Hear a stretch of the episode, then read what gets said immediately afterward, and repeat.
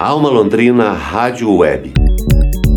Começa agora o podcast da Alma. Informação, cultura e vida criativa. Olá, seja bem-vinda, bem-vindo ao podcast da Alma.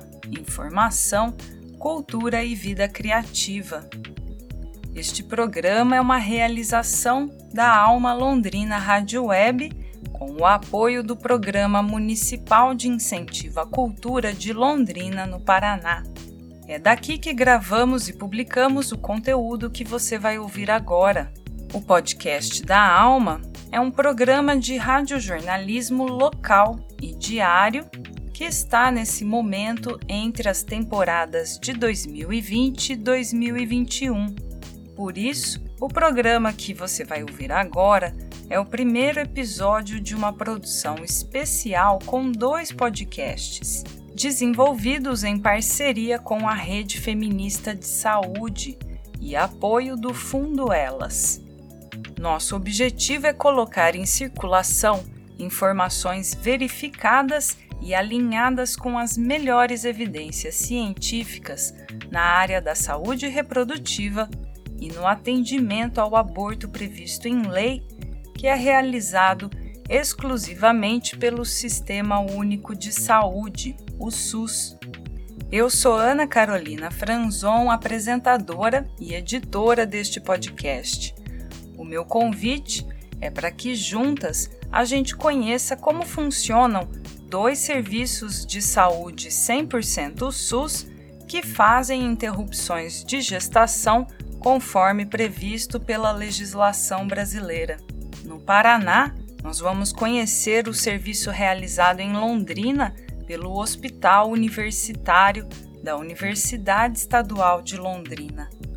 E seguimos até Uberlândia, em Minas Gerais, onde está o Nua Vidas, Núcleo de Atenção Integral às Vítimas de Agressão Sexual. O Nua Vidas funciona no Hospital de Clínicas da Universidade Federal de Uberlândia. Vamos em frente, vamos juntas. Boa escuta. Todos os anos no Brasil, mais de duas mil mulheres e meninas realizam a interrupção de uma gestação decorrente de violência sexual e estupro, com atendimentos que acontecem dentro dos hospitais do Sistema Único de Saúde. É de 2013 a lei que organiza o cuidado para o aborto previsto em lei nesses casos. Segundo dados do mapa do aborto legal no Brasil, 89 hospitais de referência estão no Cadastro Nacional de Estabelecimentos de Saúde como provedores de aborto legal para vítimas de violência sexual. Neste episódio, nós vamos buscar entender quem pode acessar esses serviços, como chegar até o atendimento no hospital. Uma vez lá dentro, o que acontece? Quais são as etapas e documentos necessários? E o que vem depois da alta hospitalar? Alma Londrina Rádio Web. Notícia de verdade. Para explicar como funciona essa política pública, eu conversei com duas servidoras que trabalham no atendimento de pacientes vítimas de violência sexual. Elas estão nos dois hospitais universitários que foram selecionados para essas entrevistas. Os critérios de escolha foram a facilidade de acesso que eu tinha às entrevistadas e as semelhanças que existem entre Londrina, no Paraná, e Uberlândia, em Minas Gerais essas são duas cidades médias que são grandes polos regionais no interior do país. Londrina tem quase 600 mil habitantes e Uberlândia exatamente 700 mil. As duas universidades, a Estadual de Londrina e a Federal de Uberlândia, foram criadas com quatro meses de diferença e estão ambas com 51 anos de fundação. Boa tarde, Ana. Vou tentar gravar as perguntas que você me fez, tá? Qualquer coisa depois a gente apaga se ficar ruim. Vou responder por perguntas, tá? Essa é a Maria Lúcia Maximiano, assistente social do Hospital Universitário de Londrina. A Lúcia é também a chefe da divisão de serviço social do HU.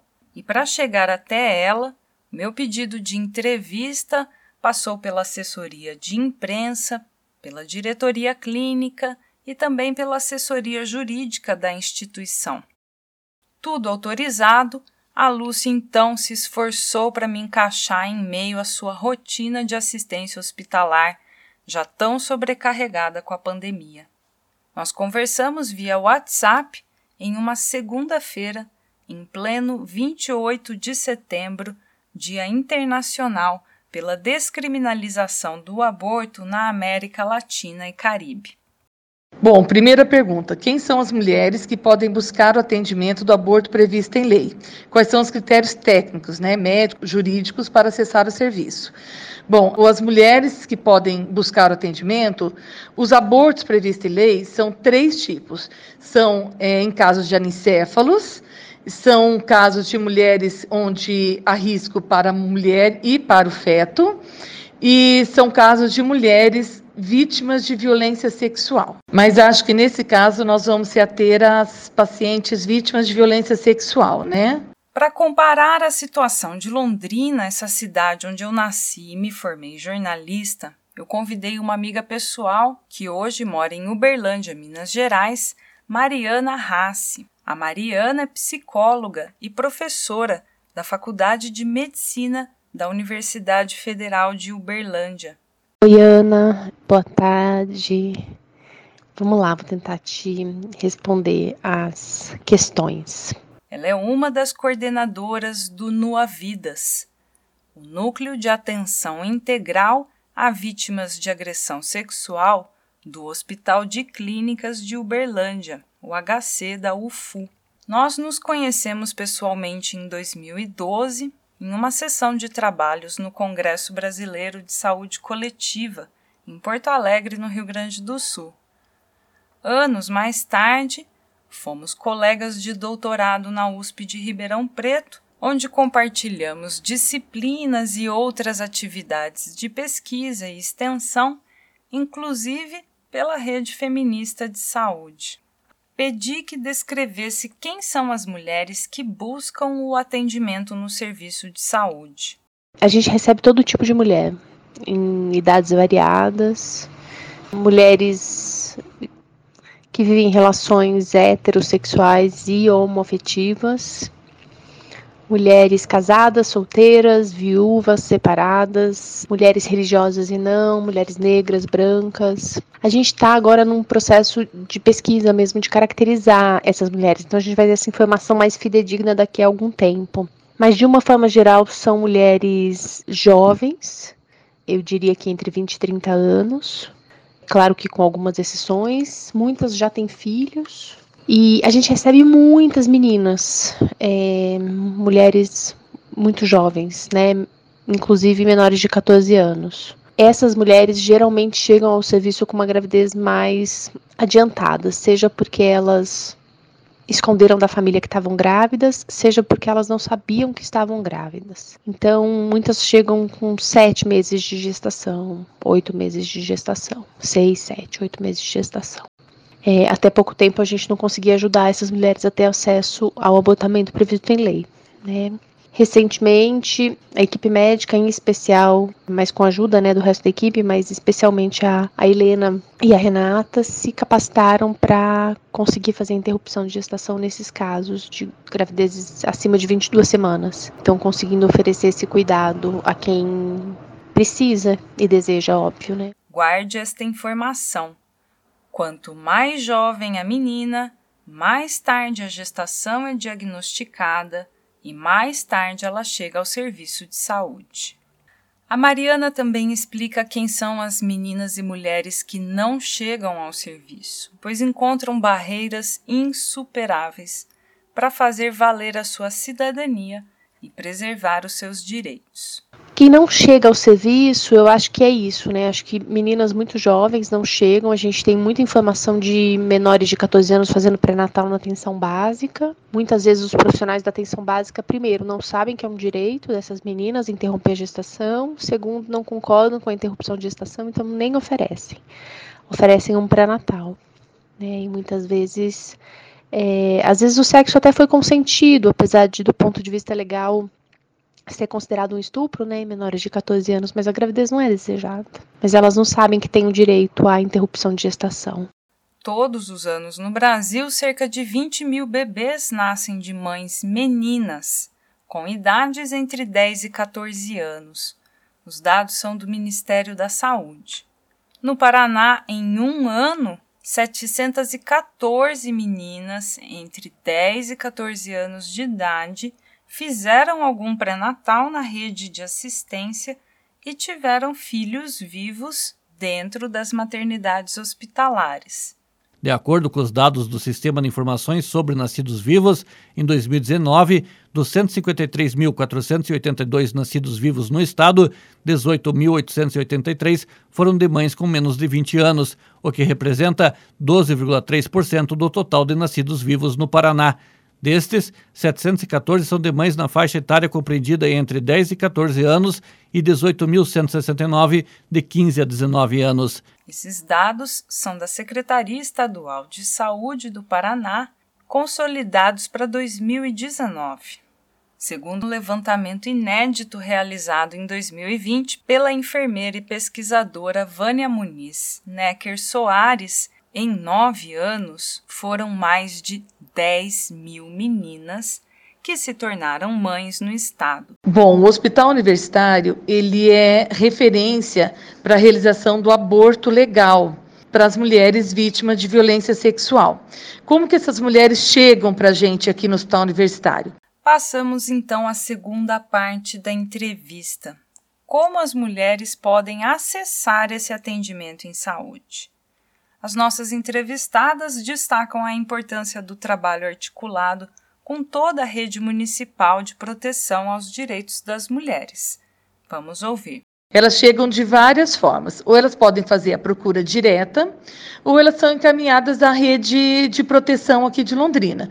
Ela pode ser encaminhada através da Regional de Saúde, ela pode ser encaminhada das é, dos municípios de origem, de, é, da região, das unidades básicas de saúde, das delegacias dos municípios de origem, da Delegacia da Mulher de Londrina.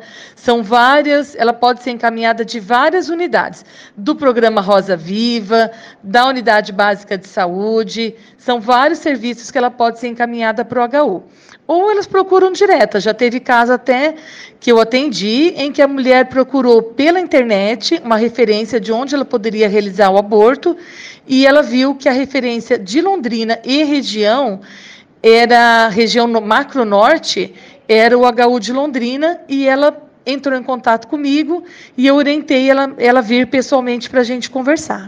A gente tem duas portas de entrada básicas, assim, né? Quem fala agora é a Mariana do Hospital de Clínicas de Uberlândia, que também é referência para o atendimento desses casos.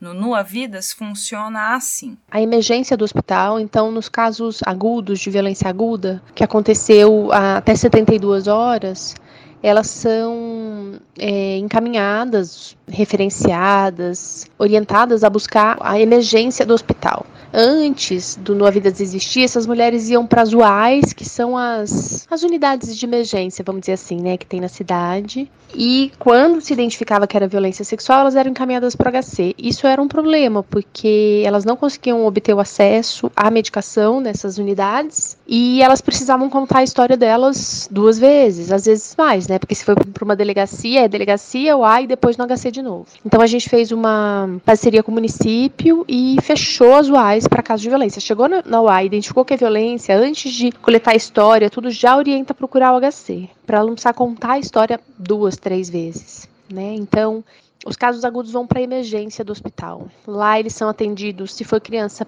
pela pediatria, se for adulto, pela GO, né? A outra porta de entrada que a gente tem é o próprio serviço, o próprio ambulatório. As, as pessoas todas que entram no, na emergência saem de lá com um agendamento para o ambulatório É, a outra porta de entrada é o próprio serviço, qualquer pessoa pode ligar e agendar. Por isso a importância da gente divulgar a existência do serviço, né? O serviço é, é divulgado no boca a boca, né? A gente faz muita reunião com a rede, e aí rede entende-se Justiça, né, Ministério Público, Fórum, Polícia Civil Militar, os serviços todos da rede de garantia de direitos, então CRAS, CREAS e atenção básica. A divulgação é essa, né, o Instagram. Agora muitas lives, muitos processos. A Helena vai poder te falar mais sobre isso. No Instagram do Nua Vidas você encontra a agenda de atividades do núcleo e também informações em saúde sexual, reprodutiva e para a prevenção da violência. Telefone, endereço e demais informações de acesso ao Nua Vidas e de outros serviços de referência de todo o Brasil estão atualizados e disponíveis no site mapaabortolegal.org. Na lupa, é possível encontrar o hospital mais perto do domicílio e verificar se o atendimento está disponível na cidade. Alma Londrina Rádio Web. Informação para a qualidade de vida.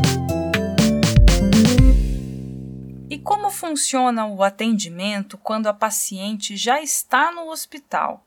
Quem são os profissionais que ficam à frente do cuidado? Que tipo de protocolo existe para melhorar a qualidade da assistência? Sobre o atendimento no Nua Vidas. A nossa equipe conta com médicas e aí ginecologistas para as meninas e mulheres, né? Geralmente meninas acima de 14 anos já são atendidas pela ginecologia e pediatra para crianças e adolescentes. Psicólogas, assistente social e é, a gente tem uma equipe de advogadas que ficam presentes no serviço para dar orientação para as pessoas, tanto sobre os processos crime, né, que elas podem abrir, quanto outras questões, guarda, pensão, processos indenizatórios, todos os possíveis, qualquer dúvida, inclusive para a gente, né, para os profissionais se respaldarem. Como que isso acontece quando ela chega aqui no HU? Bom, a, o primeiro atendimento que ela tem quando ela chega no HU é a divisão de serviço social.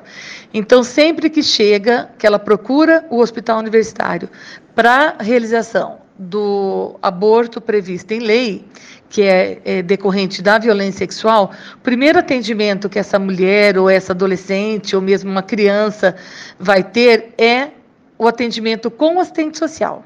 Então, ela é encaminhada para a divisão de serviço social. E aqui ela vai ter o primeiro atendimento com o assistente social. Nesse atendimento, a gente faz uma acolhida a essa mulher, tá? É uma acolhida onde a gente é, conversa, acolhe, é, deixa ela contar um pouco o que aconteceu com ela, de que forma que ela chegou até o hospital, quem encaminhou, a, por onde ela já passou, né? Para quem ela já contou essa história dela, é, quando que isso aconteceu, se ela tem algum algum exame médico que comprove que ela está grávida, como tudo isso aconteceu.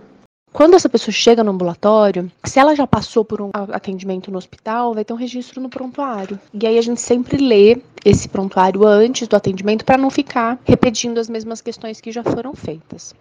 Quando o prontuário está bem feito, isso ajuda muito a gente. Todas as informações que a gente precisa estão ali, isso ajuda muito. A gente diz para o paciente: olha, a gente já leu sua história, já leu seu prontuário, você quer contar mais alguma coisa? E esse atendimento é feito de forma compartilhada. Então entra na sala uma médica e uma psicóloga, ou duas médicas e uma psicóloga, uma médica e duas psicólogas, enfim. Depende do arranjo necessário. A gente tem muitos estudantes, né, que passam no serviço, que a gente está dentro de um hospital escola. Então tem internos, estagiários da psicologia, residentes. É, esse atendimento é feito de forma compartilhada, né, uma escuta única, feito na medida do possível por toda uma equipe, exatamente para evitar a revitimização, né, que é esse processo de ter que contar a história muitas vezes. Então, geralmente a, a equipe escuta essa pessoa ou essas pessoas uma vez só. A equipe médica com a enfermagem, quando possível, a psicologia e o serviço social também estão juntos. Quando é um primeiro atendimento, a gente levanta toda a história, registra tudo, né? O prontuário é um documento muito importante, tanto para assegurar os direitos dessas pessoas, os nossos, e porque ele pode servir como prova, né? Do ponto de vista judicial. A Mariana explica as opções que são ofertadas a toda gestante com gravidez decorrente de violência sexual. Antes do procedimento, a gente sempre oferece, né? A gente sempre conversa sobre a possibilidade de manutenção da gravidez e inserção do bebê na família, é, entrega legal do bebê e a questão do aborto. A maior parte das mulheres que abortam já chegam lá com esse desejo. É, a gente precisa de um exame de imagem para estimar a idade gestacional. Se essa pessoa não traz o exame, a gente tem uma, uma ginecologista dentro do hospital, a gente conseguiu garantir algumas vagas com ela e ela é uma pessoa muito sensível, assim, ela consegue fazer o, o exame sem Doppler, né? Então, a mulher não ouve batimento cardíaco, ela não mostra no monitor o, o feto, nada disso, só para registrar mesmo a idade gestacional, porque a gente precisa desse desse exame para poder decidir né, as, as terapêuticas. É, a gente sempre oferece quando existe a possibilidade, por causa da idade gestacional, é, se a pessoa quer o procedimento cirúrgico ou medicamentoso. Dentre as principais preocupações dos profissionais de saúde está a segurança jurídica de todo o processo do cuidado. Maria Lúcia continua. São vários os procedimentos documentais que antecedem a clínica. Se ela é maior de idade, ela pode estar sozinha ou ela pode trazer alguém do, da confiança dela. Que pode ser o marido, que pode ser uma amiga muito próxima, pode ser um familiar, pode ser a mãe, quem ela quiser trazer, tá? Ela tem direito a um acompanhante. Ela que vai escolher quem é esse acompanhante. Então, neste momento, nós vamos preencher essa documentação com ela.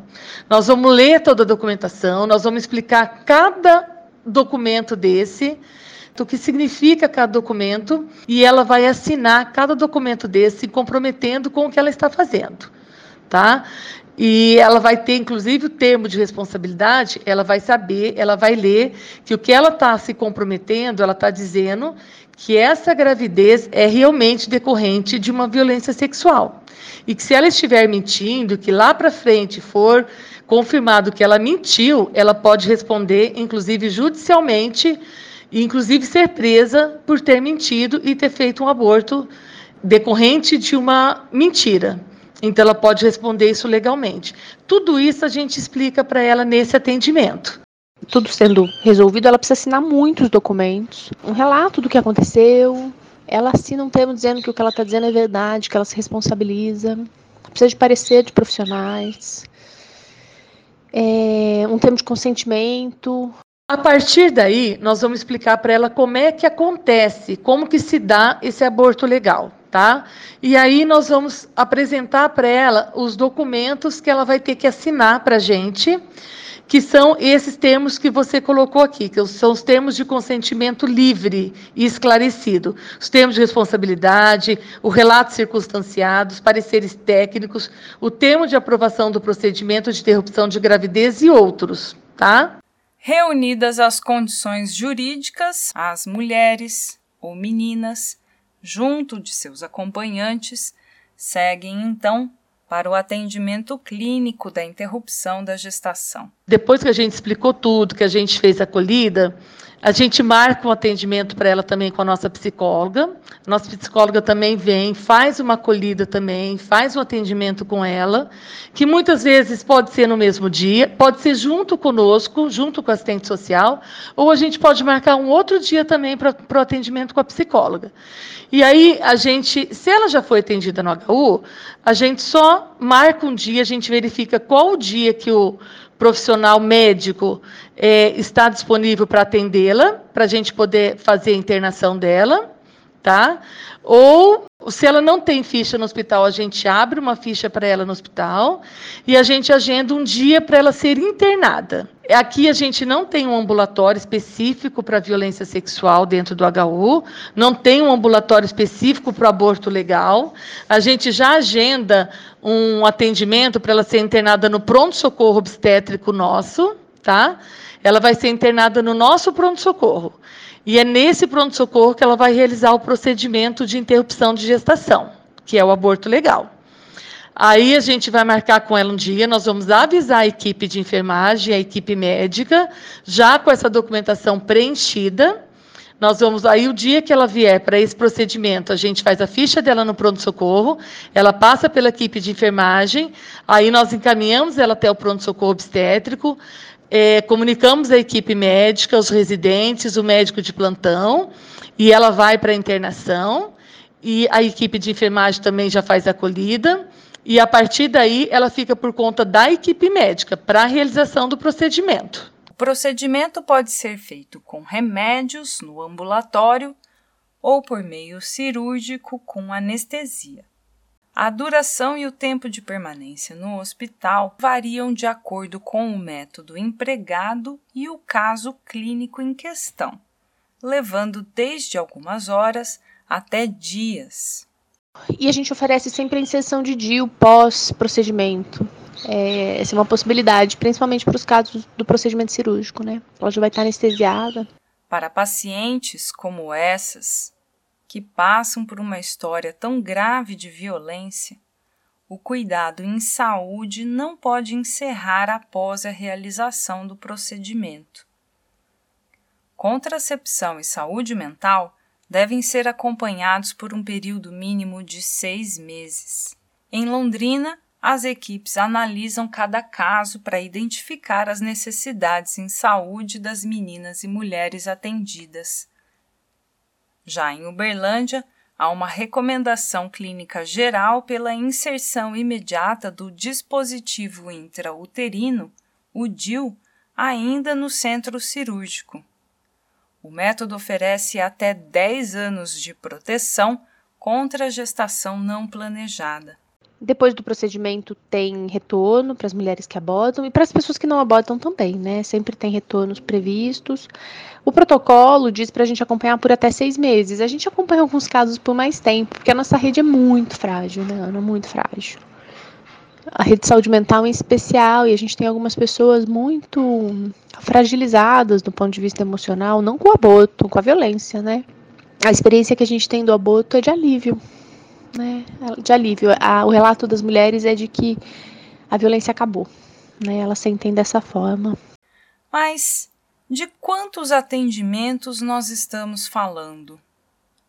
Para finalizar, eu pedi às entrevistadas que compartilhassem os números de atendimentos realizados, ainda que não estivessem consolidados para o ano de 2020.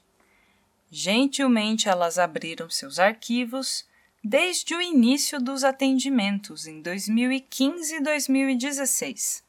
O que nós vamos conhecer agora é a dimensão exata desse universo de meninas e mulheres que realizaram a interrupção de gestação decorrente de estupro e que foram atendidas nos termos da lei dentro destes dois serviços SUS de referência. Quando a gente começou, em 2016, a média que a gente tinha era de um, uma gravidez por mês.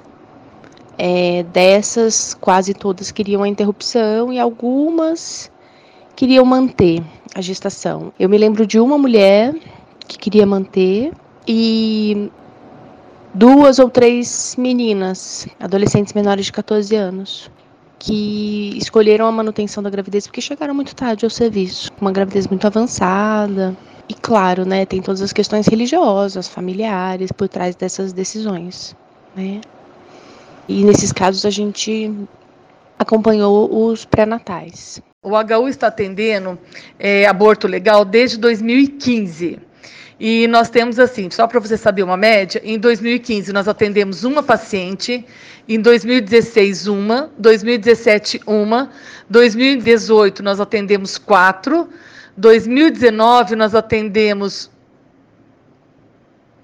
sete e 2020 até agora, nós atendemos, até agosto de 2020, nós atendemos uma, duas, três, quatro, cinco, seis, sete, oito. Recentemente, a demanda cresceu muito, Ana. A gente tem tido de três a quatro interrupções por mês. O ano passado foram 19 interrupções o ano todo, esse ano já foram 25, até ontem. Tá bom? Se precisar de mais alguma coisa, me avisa. Um beijo. Você ouviu Mariana Rassi, professora da Faculdade de Medicina da Universidade Federal de Uberlândia. psicóloga e coordenadora acadêmica do Nua Vidas. Também ouviu Maria Lúcia Maximiano, assistente social, chefe da divisão de serviço social do HU da Universidade Estadual de Londrina. Esse foi o primeiro episódio do podcast da Alma série especial sobre o cuidado em saúde no atendimento ao aborto previsto em lei. No segundo episódio, você confere a entrevista com Helena Paro, professora da Faculdade de Medicina da Universidade Federal de Uberlândia. Helena é médica, ginecologista e obstetra e coordenadora técnica do Nua Vidas. E também a entrevista com Mariana Prandini Assis, pesquisadora e advogada popular feminista no coletivo Margarida Alves. Na pauta, os impactos da pandemia sobre os serviços de atenção à saúde reprodutiva e os bons usos da tecnologia na área da saúde para promover o acesso e a garantia de direitos. Eu sou Ana Carolina Franzon, apresentadora e editora deste podcast em nome de toda a equipe da Alma Londrina Rádio Web e também das parceiras da Rede Feminista de Saúde, eu agradeço as nossas entrevistadas e também a você pela sua escuta e companhia. Até a próxima!